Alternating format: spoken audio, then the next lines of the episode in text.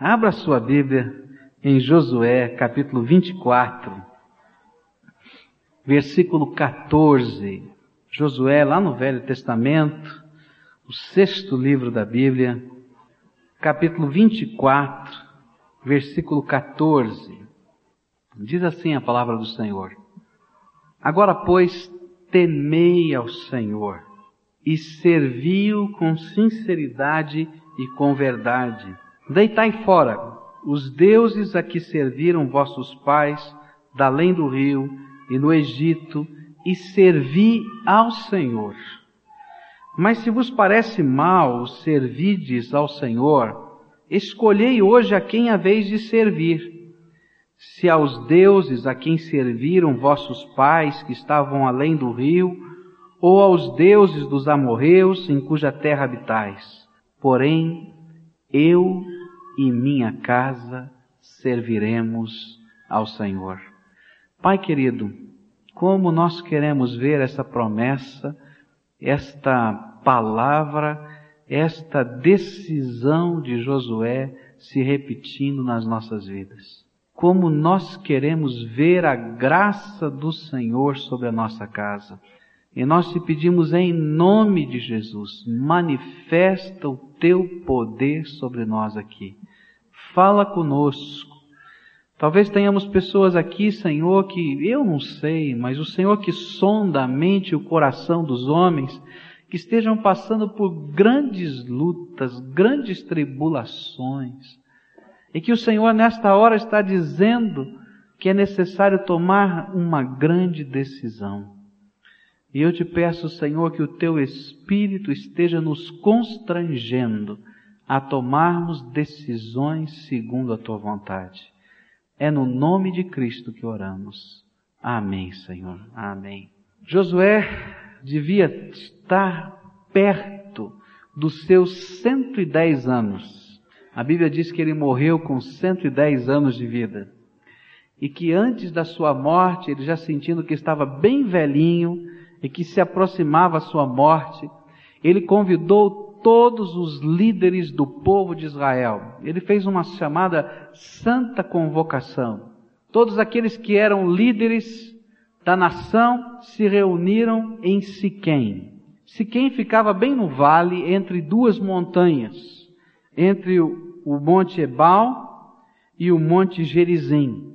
E Moisés, antes de morrer, disse para os seus disse para o povo que quando eles estivessem na terra prometida, eles deveriam, vez por outra, se reunir em Siquém, entre as duas montanhas, e que, vez por outra, eles deveriam escolher de que lado ficariam, e que o povo então se reunisse ou do lado do Monte Gerizim ou do lado do Monte Ebal. E isso se encontra em Deuteronômio 28. E lá então Moisés diz: Olha, se você quer ficar do lado de Deus, e se você quer servir a Deus e colocá-lo como o único Senhor da sua vida, então você fique do lado do Monte Gerizim. E esse é o monte que representa a bênção de Deus sobre a tua vida. Mas se você quer abandonar o Senhor, então fica do lado do Monte Ebal, porque esse monte representa a maldição do Senhor sobre a tua vida. E Josué, já velhinho, ele fez exatamente isso que está lá em Deuteronômio 28. Ele chamou os líderes da nação, os seus familiares, todo o povo, e disse: Olha, eu vou morrer, eu não vou ser mais o líder dessa nação. Enquanto eu estive vivo, eu estava tentando colocar vocês sempre no caminho desse monte de bênção, Gerizim. Que vocês estivessem servindo a Deus, mas eu não vou poder continuar para sempre. Agora vocês têm que decidir o que vocês querem da vida. Decidam hoje a quem vocês vão servir. E ele então faz um sermão sobre uma grande decisão que cada família daquela terra deveria tomar. Eu gostaria hoje de olhar para o sermão que Josué pregou. Eu quero pensar nos argumentos que ele usou. E gostaria que você também tomasse a sua decisão. Quem você vai servir? Quem a sua casa vai honrar? A quem você vai devotar toda a sua fé? Quais foram então esses argumentos que Josué usou. Ele começou no versículo 14, fazendo esta pergunta: A quem vocês vão servir? E ele deixou bem claro, a partir do verso 14, versículo 15: Escolhei hoje a quem a vez de servir, que só existem duas opções na vida. Uma que é Deus, e o resto, que ele vai colocar e nem vai dar nome específico para todo o resto. Mas na verdade, entre essas duas opções, eu estou dizendo, ou eu tenho um compromisso com o meu Deus, com Jesus Cristo, como o único Senhor da minha vida, ou todo o resto não preenche o meu coração e a minha vida. E sob esta encruzilhada é que Josué vai pregar o seu sermão. Ele diz assim: Olha, se vocês não quiserem servir a Deus, vocês podem tentar adorar os deuses que não são deuses. Deuses que são feitos de pedra, de pau, que não têm poder para salvar, que não têm poder para abençoar, que não podem fazer qualquer tipo de diferença na sua vida. Ele estava falando daquilo que acontecia naquele tempo entre os povos da terra de Canaã. Cada nação daquela terra tinha um Deus. Cada nação daquela terra tinha uma imagem esculpida, e diante daquela, daquela imagem eles dobravam os seus joelhos e faziam orações. Cada nação daquela terra tinha uma cultura religiosa. Mas ele estava dizendo que aqueles deuses daqueles povos não eram deuses de verdade, eram apenas um pedaço de pau esculpido ou de pedra lavrada, mas que eles não poderiam atender às necessidades do coração. Há muita gente servindo deuses que não são deuses. A gente, há muita gente perdida, enrolada na vida por uma série de tradições, e ele vai falar sobre isso. Os deuses que os seus pais, além do rio, um dia serviram, mas que descobriram que não são mais deuses, porque nunca foram. E há muita gente enrolada pela vida, tentando ser correta, religiosa, temente a alguma coisa, mas que continua vazia no seu coração, vazia na sua alma, porque está batendo em alguma porta que não pode ser aberta, porque está pedindo ajuda em um lugar que não tem resposta, porque só existe um Deus verdadeiro.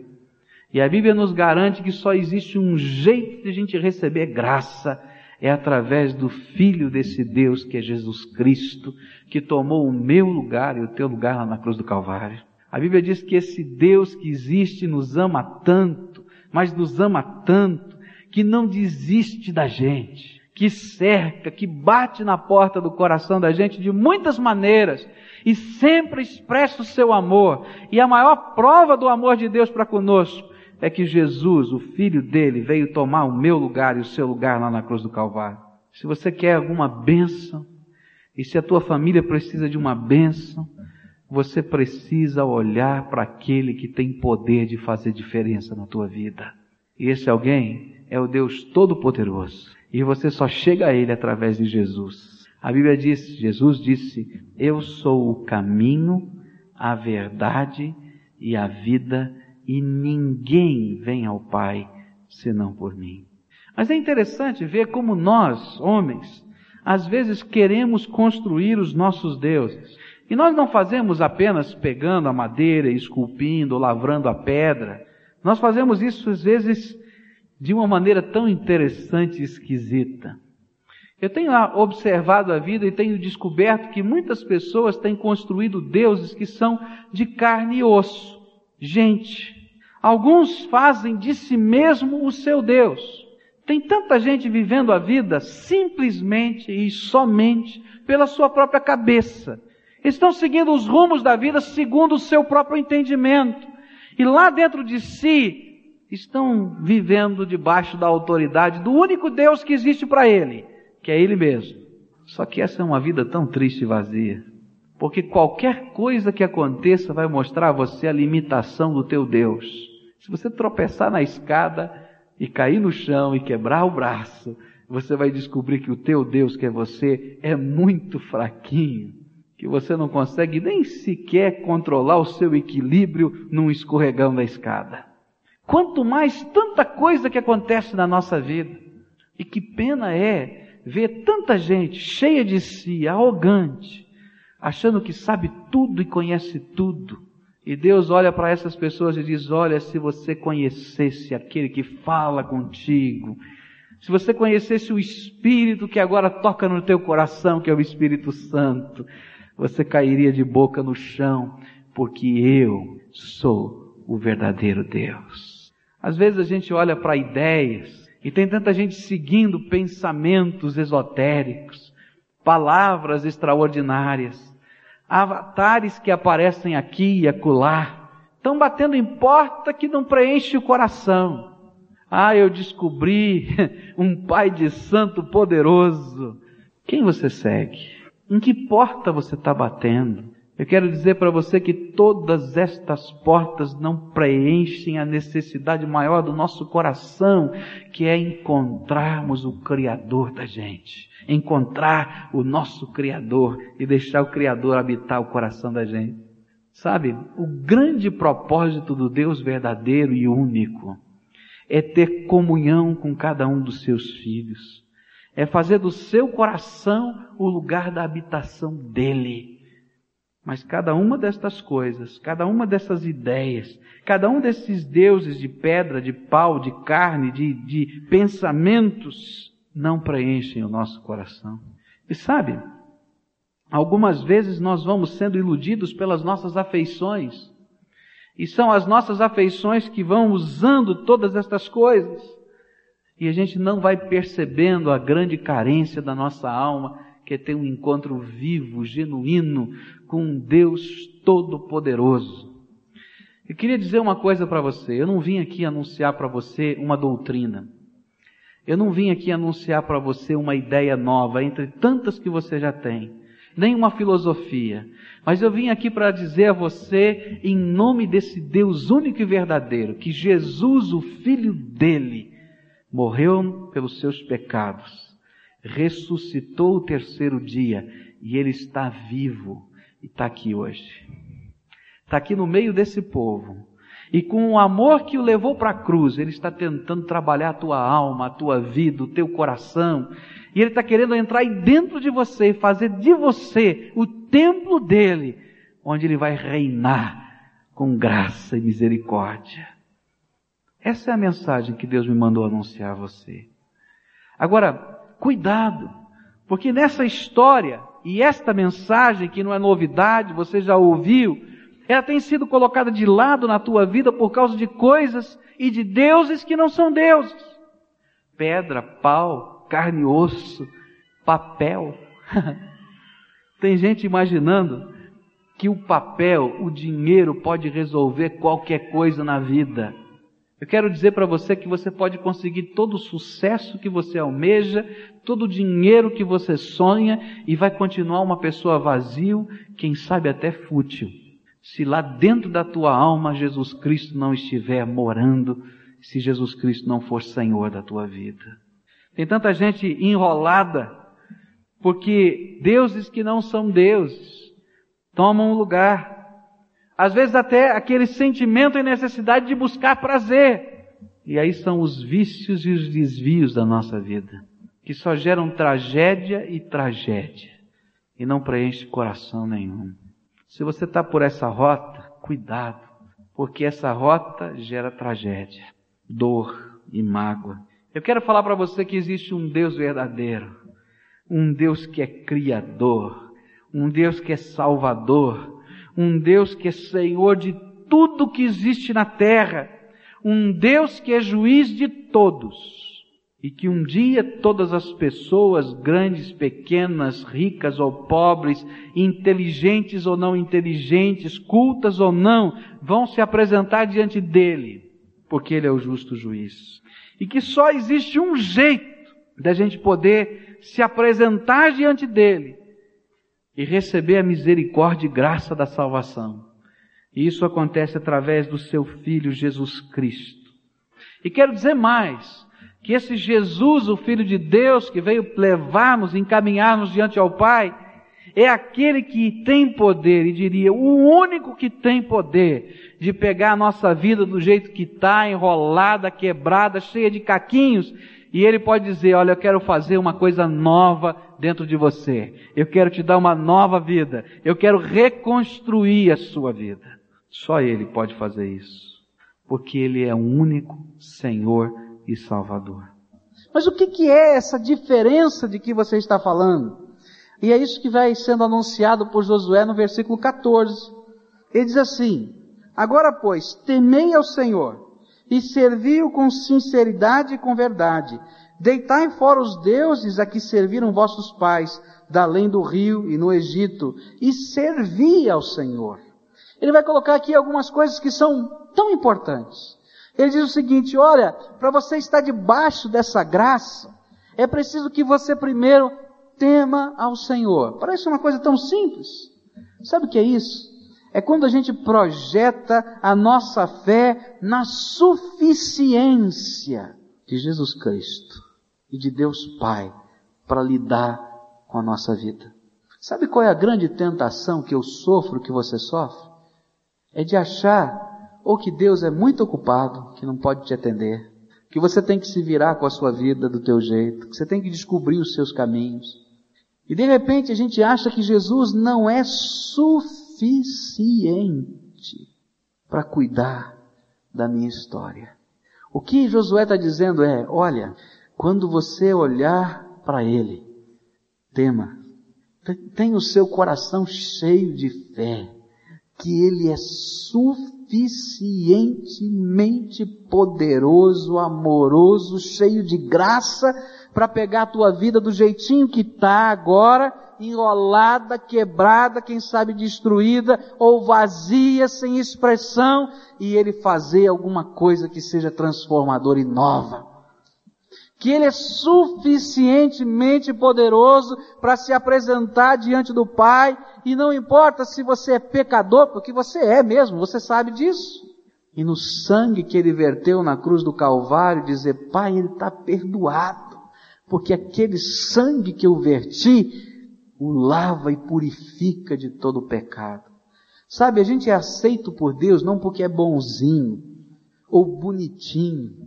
A gente é aceito por Deus pela graça dele que foi demonstrada em Cristo Jesus. A gente só pode ser aceito por ele por causa da suficiência de Jesus Cristo. Jesus tem sido na tua vida o suficiente Salvador e Senhor. Você já colocou toda a tua história debaixo da autoridade dele para dizer: Eu creio que só o Senhor basta para a minha vida. É aí que as coisas às vezes pegam. Porque esta é a decisão mais importante da vida. Quando a gente vai se lançar pela fé na suficiência de Jesus Cristo.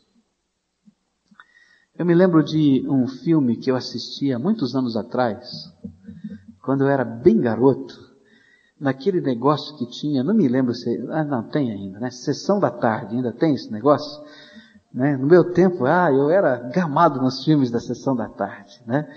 E eu me lembro do, de um momento, né, naquele filme, era uma situação ali de tragédia, e tinha uma menininha colocada num, num, num, num, lugar alto, assim, numa casa, e era uma situação de muito perigo, e, e ela não conseguia enxergar o que estava acontecendo lá embaixo. E um bocado de gente estava tentando salvar aquela menininha. E um dizia, olha, você pula. Eles tinham preparado um lugar para aquela, aquela menininha pular. Mas ela não via nada lá embaixo. Ela dizia, eu não vou pular, eu tenho medo. E gritava. Até a hora que chegou o papai dela.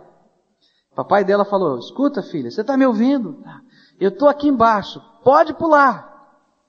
E a garotinha pulou, porque era a voz do papai. E ela conhecia aquela voz e confiava naquela voz.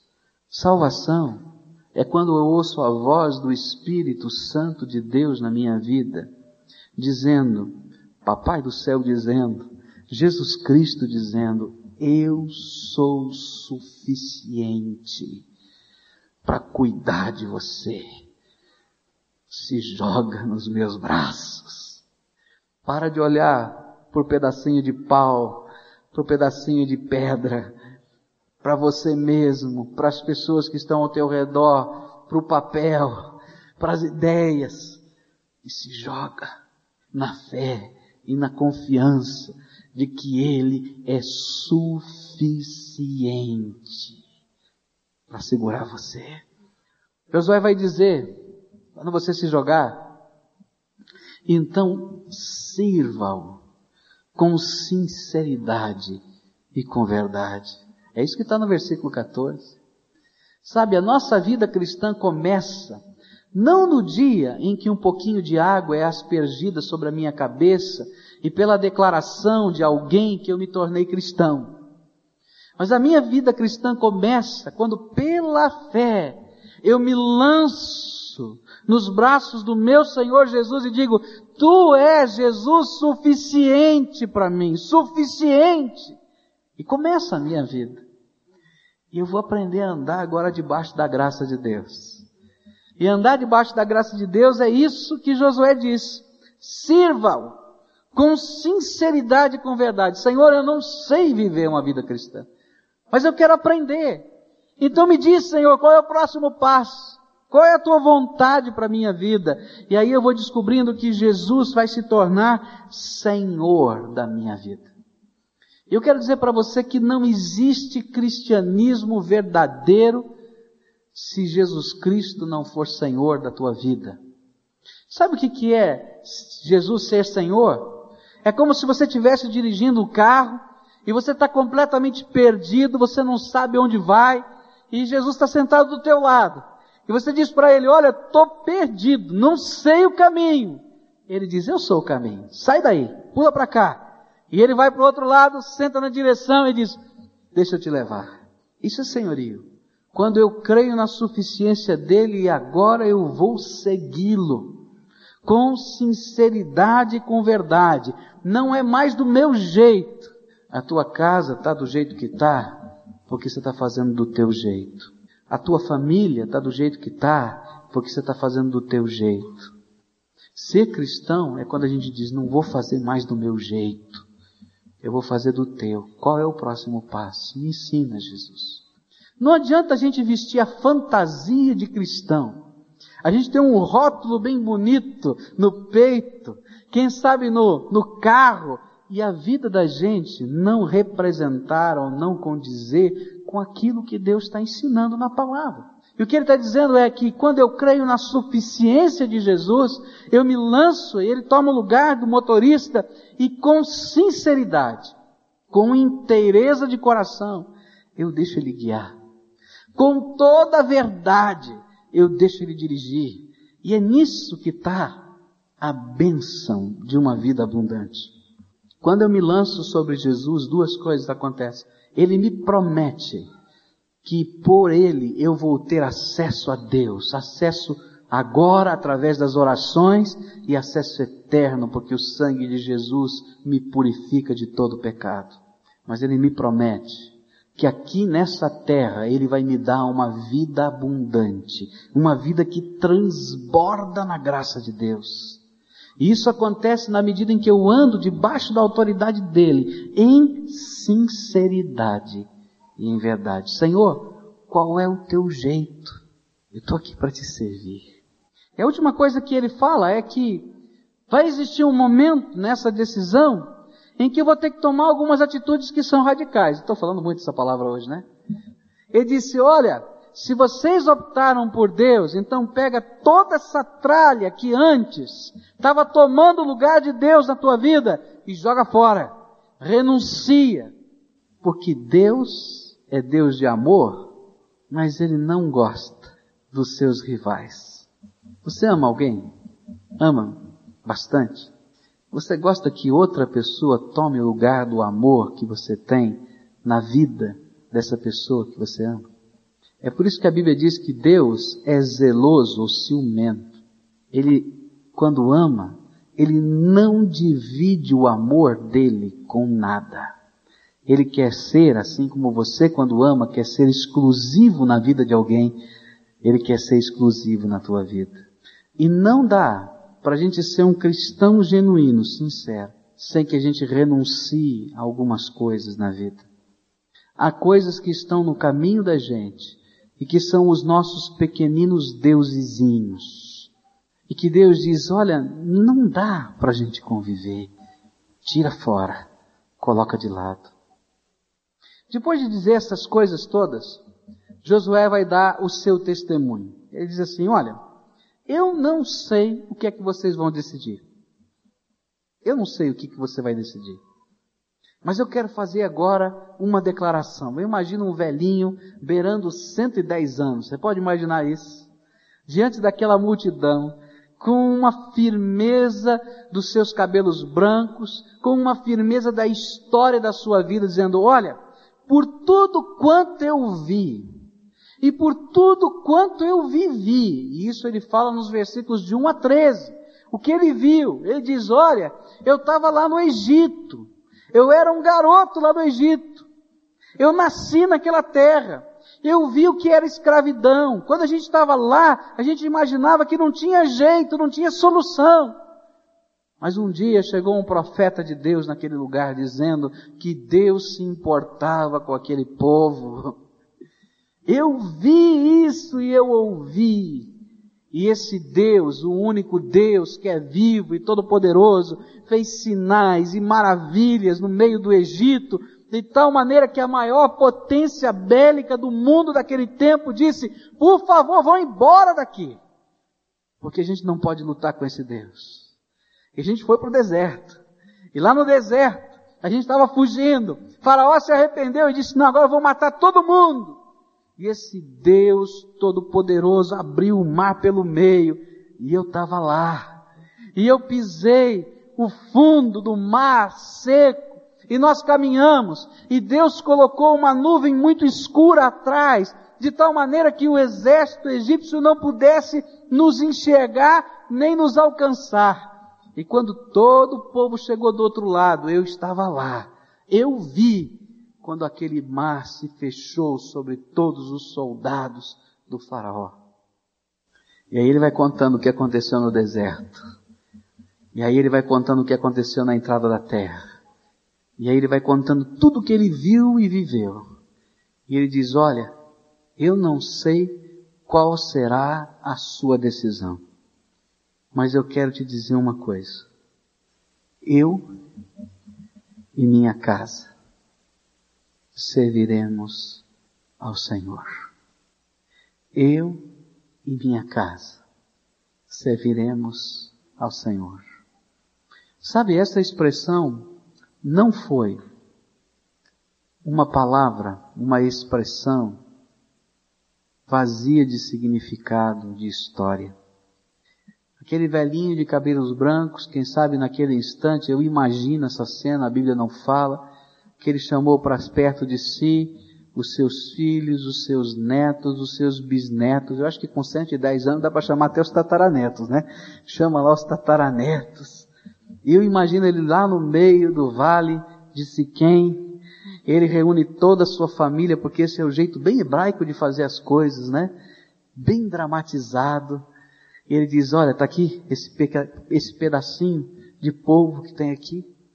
Nós que estamos aqui, eu e minha casa, por tudo que eu vi, por tudo que vivi, que alguns que estão aqui viram parte, viram quase tudo, mas viram parte apenas, alguns não viram quase nada, os pequenininhos ainda não viram, mas olha, por toda essa história de conhecer um Deus vivo e verdadeiro, eu e a minha casa serviremos ao Senhor. Eu queria nessa noite fazer um desafio a você, em nome de Jesus. Um dia na minha história, Jesus me ensinou esses mesmos princípios que eu compartilhei com você. Que Ele é suficiente para cuidar da minha vida. Que Ele precisa ser o Senhor absoluto do meu coração. Que eu vou ter que abrir mão de algumas coisas, sim mas quando eu descubro quem é o Deus Todo-Poderoso, essas coisas não têm sentido em segurar nas mãos. Eu ouvi certa vez uma expressão interessante, que algumas vezes na vida a gente tem que abrir mão de algumas coisas para segurar com as duas aquelas que são imprescindíveis para nós. E quando a gente fala de renúncia, é isso. É quando pela fé eu abro mão de algumas coisas que não têm essência, para segurar com as duas aquelas que vêm daquele que é a essência de todas as coisas. Quando pela fé eu me projeto nos braços do Deus Todo-Poderoso, porque eu confio nele e sei que ele é suficiente para lidar com a minha vida. Como eu gostaria de nessa noite, sei que Deus também gostaria de ouvir dos seus lábios. Quem sabe juntando todo o seu povo, eu e a minha casa que está aqui, queremos servir ao Senhor.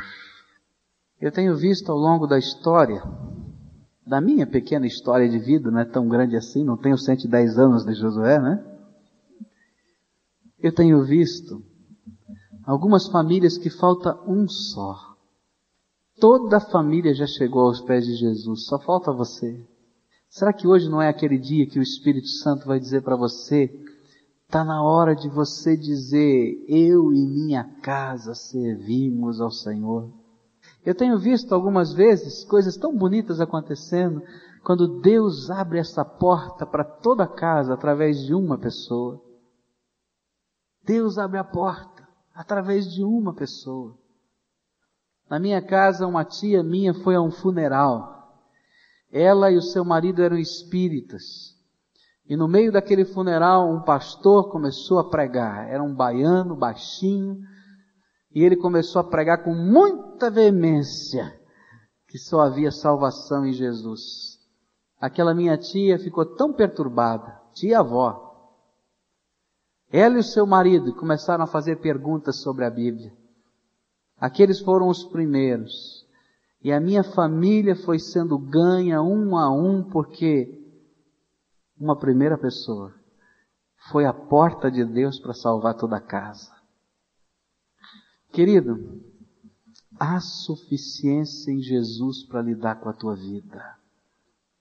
Será que não está na hora hoje de você abrir o seu coração e dizer: Jesus, eu tenho seguido a minha vida do meu jeito, eu tenho feito os meus deusezinhos, mas hoje, diante daquilo que eu ouvi, e diante daquilo que o Espírito Santo está falando no meu coração, eu quero te convidar para vir aqui morar no meu coração porque eu confio na tua suficiência.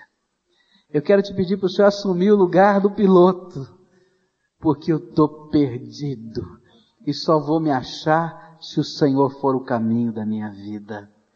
E Senhor, tem coisas aqui que precisam jogar fora. Vai me mostrando, porque eu quero colocar fora aquilo que não te agrada, porque eu quero estar ligado ao Senhor de todo o meu coração. Eu gostaria de convidar você nessa noite a tomar uma decisão pessoal de receber Jesus como suficiente Salvador da tua vida. A colocar Jesus como único Senhor da tua história.